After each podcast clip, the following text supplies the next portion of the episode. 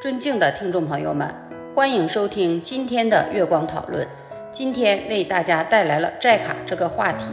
寨卡病毒是一种由黄病毒家族的成员引起的传染病。该病毒最初在1947年从乌干达的寨卡丛林中的猴子身上发现，因此得名。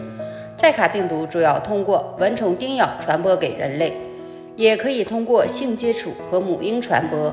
寨卡病毒的天然宿主是灵长类动物，特别是猴子。病毒在它们体内复制并传播到其他动物和蚊子身上。人类感染寨卡病毒后会出现发热、头痛、关节痛、肌肉痛等症状。大多数感染者症状轻微，但严重的症状包括神经系统疾病和先天性疾病。寨卡病毒感染还与此卡综合征的发生有关。这种综合征会导致婴儿出生时头部异常小。目前还没有针对寨卡病毒感染的特异性治疗方法，治疗主要是缓解症状和支持性护理。如果病情严重，需要住院治疗。预防寨卡病毒感染的最有效方法是避免蚊虫叮咬，使用驱蚊剂，穿长袖衣服，在室内使用蚊帐，避免在黄昏和晚上外出等措施，可以有效减少。感染风险，政府和公共卫生机构应该采取措施来减少蚊虫叮咬和疾病传播。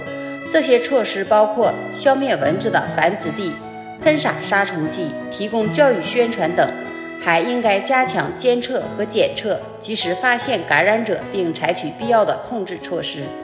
寨卡病毒除了导致人类感染和疾病外，寨卡病毒还可能导致齿卡综合征的发生。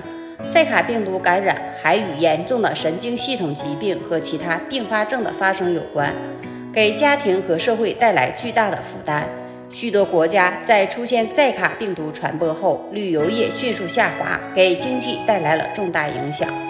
总之，寨卡病毒的传播对全球公共卫生和社会稳定构成了严重威胁。需要采取有效的措施来预防和控制它的传播。